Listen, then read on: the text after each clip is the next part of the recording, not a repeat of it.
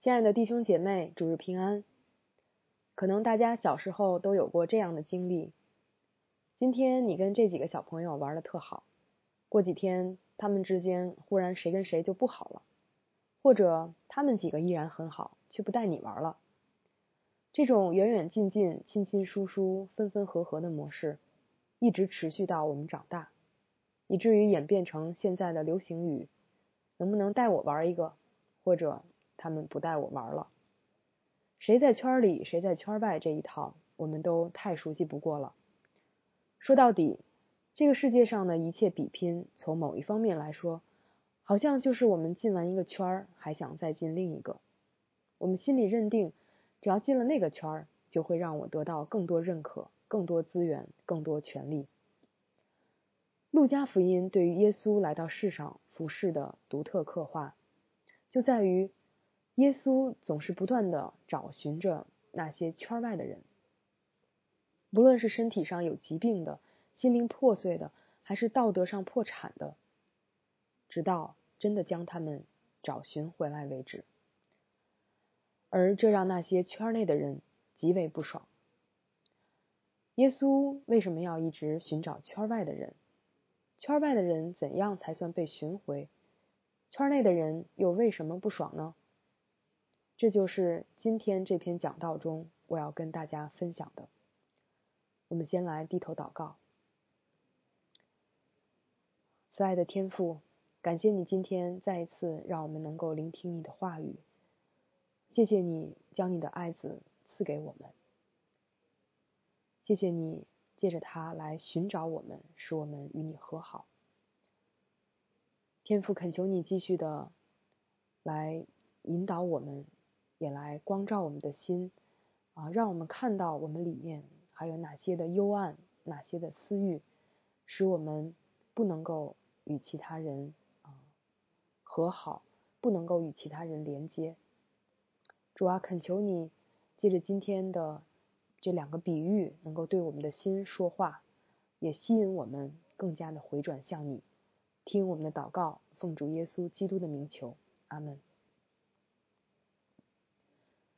带我玩这件事儿，在路加福音里集中体现在跟谁一起吃饭。上一章耶稣在筵席上的比喻，劝劝诫宗教领袖请客不要只请那些能够回请你的，反倒要请那些完全跟你不是一伙的。换句话说，别只跟自己人玩，要跟那些边缘的、格格不入的、不那么受欢迎的人玩。耶稣自己就是这样。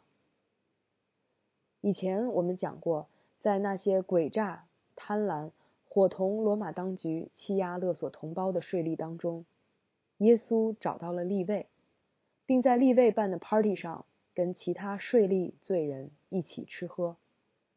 这一举动引起了宗教人士的不满，觉得耶稣你好歹也是一位牧师啊，怎么能跟那些人坐一桌吃饭呢？你不想想他们是怎么逼迫我们的？后来又有一个法利赛人请耶稣到家里吃饭，吃着吃着来了一个有罪的女人，对耶稣做出了极为亲密的感恩举动，而耶稣欣然接受了。这又让那位宗教领袖心里嘀咕说：“你要真是像我想的那样是位先知，就该知道这个女人。”可是做出了那种不光彩的事情啊！大家能体会耶稣那个时代的税吏和罪人带给普通老百姓的冲击了吗？更何况是那些热衷于遵守律法的宗教领袖呢？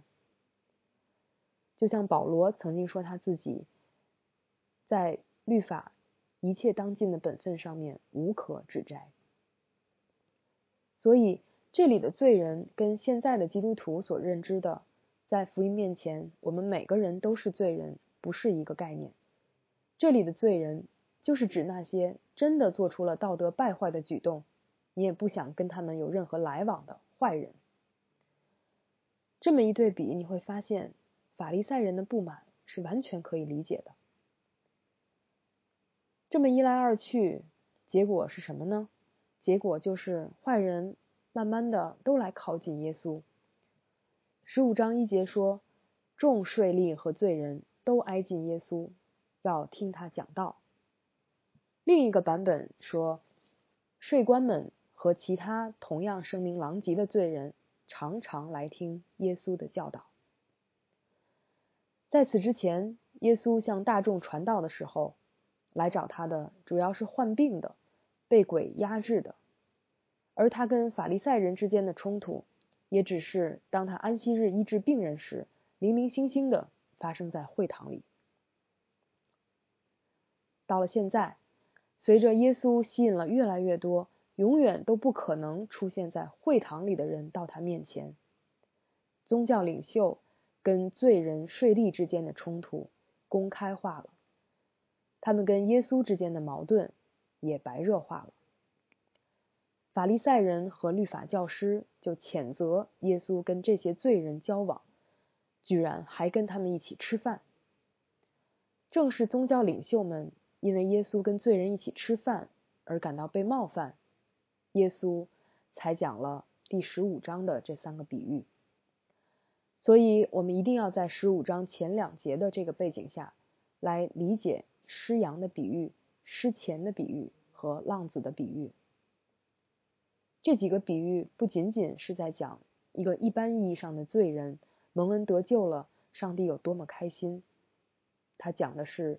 人与人之间的疏离、隔阂、夙愿，讲的是我不想带他玩，上帝却带他玩了，怎么办？讲的是当一个在我看来完全不配得救的人，如果信了主，我该有什么样的心情和回应？接下来，耶稣就给他们讲了第一个失羊的比喻。在这个比喻中，耶稣给他的听众假设了一个场景。假如你有一百只羊，丢了一只，你会怎么做呢？你会不会说：“嗨，算了，丢一只丢一只吧，反正我还有九十九只呢？”不，你不会，你会把那九十九只先撂一边儿，然后到处去找那只走丢的羊，直到把它找着为止。找着之后呢，你会不会把这羊揍一顿？不会。你会紧紧抱着你的羊，稀罕的不得了，说：“可找着你了，我的小可怜。”然后看他那么可怜，就高高兴兴的把它扛在肩上，扛回家去。到家以后，你会不会因为这只羊走丢了，整晚拉着个脸特别丧？不会，你会赶紧给你的哥们儿打电话，告诉他：“我跟你讲啊，今天我放羊的时候丢了一只。”然后我翻山越岭，千辛万苦的把它给找回来了，实在是太高兴了。今晚有没有空，请你来我家吃饭，跟我一起庆祝一下。而这个比喻的分量在于，耶稣说：“你们当中哪一个不是这样呢？你们谁不是这样？”是啊，我们谁丢了一只羊不是这样呢？我们谁丢了一个自己特别珍贵、特别稀罕的东西不是这样的？一百只羊在当时来讲不算土豪，肯定也属于小康了。即便拥有那么多只羊，只丢了一只，这个人也无论如何要把那一只给找回来。为什么呢？因为这只羊有价值。我上大学时经常泡在图书馆里读英文资料，不离手的是一本厚厚的牛津英汉词典。那本词典上被我花花绿绿的画满了道。每天就放在自习室书桌底下的架子上。有一天我去图书馆，发现那本词典没了，被人换成了一本脏兮兮、破破烂烂的词典。我当时特别生气。周围的人告诉我，好像是被一个长什么样的人给拿走了。那天上午我就没有去上课，找了好几个自习室都没有找到，就坐在位子上等。差不多到了中午，有个人在门口晃了一下，旁边的人跟我说：“好像就是那个人。”我就赶紧追出去，跟着那个人进了对面的阅览室，看到他拿了一本词典放在桌上。远远的我就知道那本就是我的。后来我把那本词典要了回来，在翻开书页的那个侧面上写了“见字如面”四个字。这只是我众多丢东西的经历里面其中一次，但是在这一次中，我经历了那失而复得的欢喜快乐。这件事也让我跟同学们津津乐道了好久。下一个关于丢失银币的比喻也是类似的结构。你们哪个女人要是有十个银币，丢了一个，她会不点上灯，仔仔细细的打扫一遍房间？然后把每个犄角旮旯都找一遍，直到找着那个银币呢？为什么非得找着不可呢？不是还有九个吗？因为那个银币很有价值，它相当于一天的工资呢。找着以后呢，恐怕也会忍不住跟自己的闺蜜分享一下。哎，你知道我今天差点丢了多少钱吗？结果给找回来了，太开心了。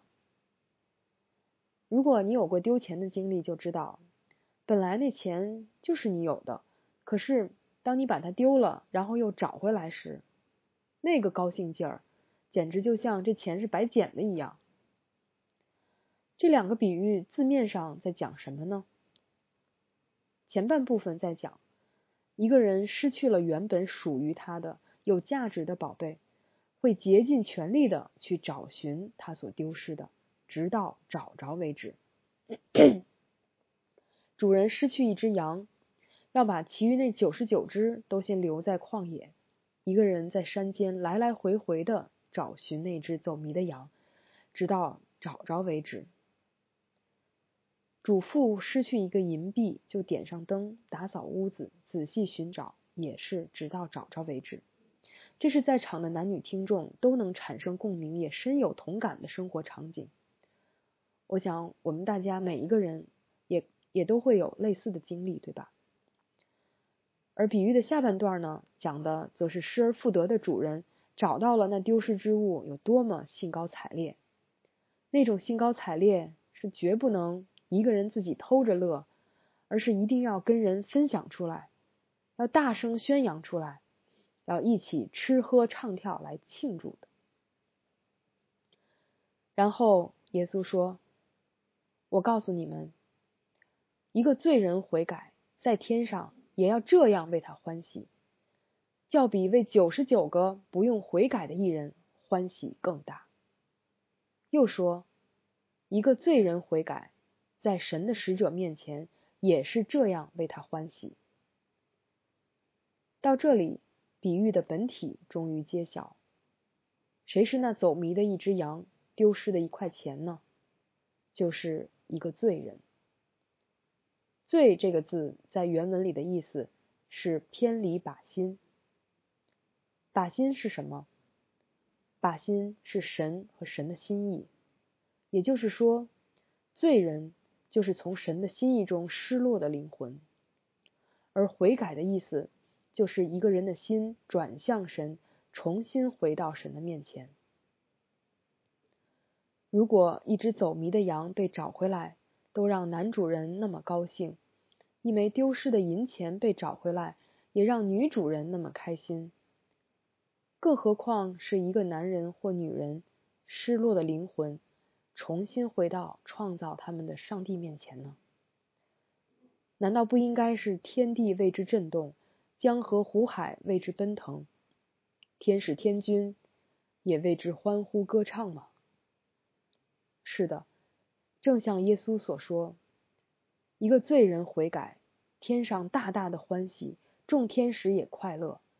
而这样的一个罪人，也包括像耶稣那个时候的税吏，像今天顶着各种各样让你觉得被冒犯的头衔的那些人。他们可能是伤害过你的人，背叛过你的人，剥夺过你的人，监禁过你的人，可能是你所看不起的人。你所痛恨的人，你所恶心的人，你所不耻的人，有一天，这样的人信主了，受洗了，来到教会了，甚至进入你的小组了，你会欢喜快乐吗？还是会不满、抱怨，甚至谴责那个把他找来的人呢？圣经里有一个先知，是不是就讲了这么一个故事？上帝让他去一个十恶不赦的罪恶之城宣告审判。这个先知心说：“我不去，不去，就不去。”于是上帝让他经历了一次死里复活，之后他终于服了。但是对于上面交代的工作，依然完成的非常敷衍。没曾想，就这样，这个罪恶之城居然还是从上到下全都放下屠刀，金盆洗手了。可想而知，上帝一看他们态度挺好，也就不发火，不惩罚他们了。这下可把那个先知气坏了，说：“哼，我就知道你会这样，不如让我死了算了，你跟他们玩去吧。”于是，上帝又在这个先知身上上演了一出得而复失，让他体会到失去的心疼。最后告诉他，这么一棵能遮阴的植物，也不是你种的，也不是你养的，死了你还心疼成这样，更何况城里那成千上万活生生的人呢？他们是我造的，是我养的，如今他们迷失在歧途上。我怎么能不把他们找回来呢？原来失而复得的欢天喜地，是因为失去时的痛之入骨。堕落如罪人和税吏，也是神按着他的形象所造的，是属于他的，而且是宝贵的。一只羊有多么宝贵？那就是，纵然我有一百只羊那么多，丢了一只，我也不干。一块银币怎么体现它的价值？就算我有十个，丢了一个还有九个，我也必须得把那一块找回来。这就是他们的价值，他们的宝贵。而人的灵魂，任何一个人的灵魂，哪怕是最卑微、最渺小、最失丧的一个，难道还不比一百只羊中走迷的那一只，十块钱币中丢失的那一块贵重的？多得多吗？一个罪人悔改，重新回到上帝面前的灵魂，难道不值得欢天喜地、手舞足蹈、杀牛宰羊、呼朋唤友的庆祝吗？那为什么当税吏和罪人挨近耶稣要听他讲道时，文士和法利赛人却一点都高兴不起来呢？又是什么让先知约拿死都不愿意去尼尼微城宣告上帝审判的信息呢？作为被托付了传讲神心意的先知和握有神律法钥匙的文士和法利赛人，他们既不为着罪人们的失落而难过，也不为着税吏们的悔改而欢乐，而恰恰是在这抱怨、愤怒与欢喜、快乐的两种反应的对比之下，显出了。所谓艺人的迷失。耶稣在失羊的比喻中最后说道：“一个罪人悔改，比起九十九个无需悔改的艺人，更能使天上欢喜。”我想，真正让听众感到刺耳的就在这儿。作为已经信主了的基督徒，听到这句话，可能忍不住会对号入座：谁是罪人？谁又是？无需悔改的艺人呢？已经信了主的话，应该算是后者吧？那这样来说，是不是上帝偏心？这里我们需要再次回到经文本身，来看这组对比究竟是指向谁？显然，罪人指的就是第一节中的税吏和罪人，而无需悔改的艺人指的就是那些对耶稣接待罪人极为不满的。法利赛人和文士，那这些宗教领袖肯定会想：什么？我们九十九个热心遵守律法的人，还不如一个税吏悔改，让上帝高兴。可问题是，到底存不存在无需悔改的艺人呢？在前面第十三章，耶稣针对当时的灾难事件告诫人们：你们若不悔改，都要如此灭亡。于是，税吏和罪人来找耶稣，要听他讲道，因为他们知道靠自己不行。而法利赛人看到耶稣跟那些人一起吃饭，就极为不满，因为他们看重律法中的洁净条例，他们认为守住了那个，就守住了他们圣洁的艺人的地位。所以，当耶稣跟他们吃饭，他们觉得对他们来说是一种玷污和亵渎。同样的，他们也不觉得自己需要耶稣，他们认为自己需要的就是守住自己跟税吏罪人之间那堵隔断的墙，并且因此而高人一等。后面在第十八章，路加说他们是仗着自己是艺人，藐视别人的人。而这就是所谓的无需悔改的艺人的迷失。他们失落，是因为他们只依赖于自己的行为，却不再仰望上帝的恩典；是因为他们立起了自己的义，却丢弃了神的义；是他们为了遵行律法而遵行律法，却失去了行公义、好怜悯、谦卑的心。十几年前，我去新疆短宣。听到在那儿服侍的宣教士说，有些汉人弟兄姐妹不愿意给维族人传福音，认为他们不配上天堂。我当时听到这话，感到震惊又难过。后来慢慢发现，在教会两千多年的历史上，这样的情况常常出现，从未断过。或许我们要问问自己，我的心里是不是也住着一个法利赛人？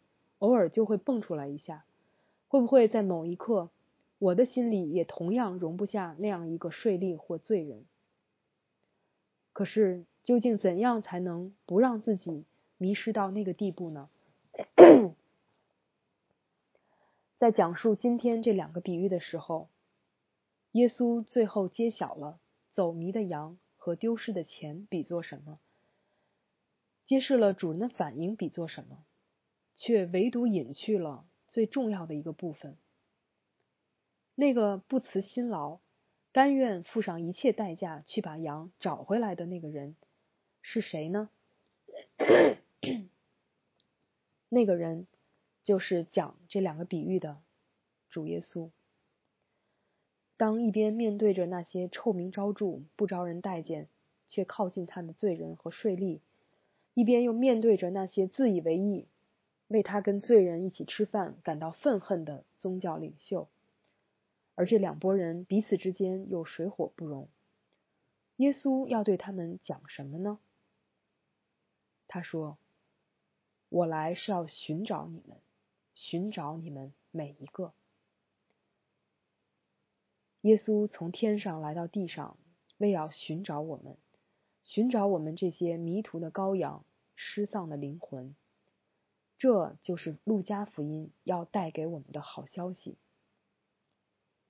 我们现在能够来到父神面前的每一个人，都见证着被耶稣找到的事实。悔改之前必有寻找，而且是一定要找到，不找到就不罢休的那种寻找。罪人跟法利赛人的不同在于，他们挨近耶稣。路加福音我们已经讲了一多半，似乎从来没有听到过耶稣专门针对这些罪人的行为和道德做过任何评判。但是，耶稣寻找他们，呼召他们，跟他们一起吃饭。耶稣鼓励纵容他们继续犯罪吗？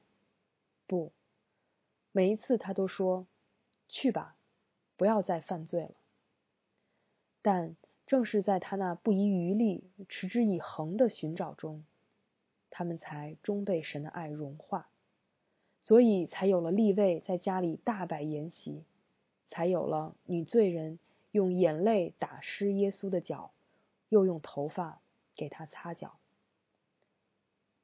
我们也是一样，正是在这样的被找寻后，我们才悔改了，我们才终于回转向神。愿意重新来到他的面前，不是我们自己找到了神，而是我们每一个人都是被耶稣找寻回来的，哪怕渺小、卑微、失落如我。如果我们还偶尔想要转向神，还有时想到神的话，甚至甚至遇到困难时还想跟他唠一唠，那都是因为我们是被耶稣找寻回来的，在我们还不认识神，甚至敌对神的时候。但是，当我们被找回的时间长了，我们可能会慢慢忘记起初我们是怎样被主找寻回来，于是渐渐的从他的恩典中失落。所以，与其说税吏罪人和宗教领袖是两类人，不如说他们是人的两种状态。当我们意识到自己失落、迷失的时候，我们是相对谦卑。愿意倚靠上帝的，对他人也抱有更多同情和怜悯。而当我们蒙了恩，开始好起来，我们不知不觉中就会窃取神的荣耀，自以为意，然后看不起别人。我们就在这种钟摆一样的循环往复中，更认识自己，也更认识神。亲爱的弟兄姐妹，你现在是处在。失落的状态中，还是被寻回的状态中呢？还记得吗？他曾来到这个世上，传讲天国的福音，为你的罪流血舍命，又在你的个人生命中找到你。还记得吗？他曾在你最失落、迷茫的时候找到你，亲自将你背起，就像那个主人把走迷的羊扛在肩上。还记得吗？虽然你跟神有过很多次摔跤，很多对抗，很多不解，很多受伤，甚至你都不相信他是真的了，他还是借着各样的恩典、各样的安慰，丰丰足足的预备来找到你，直到找着为止。愿我们每个人都被耶稣完完全全的寻回，并且在与神和好的关系中。为着每一个被耶稣找寻回来的灵魂感到欢欢喜喜，我们低头祷告。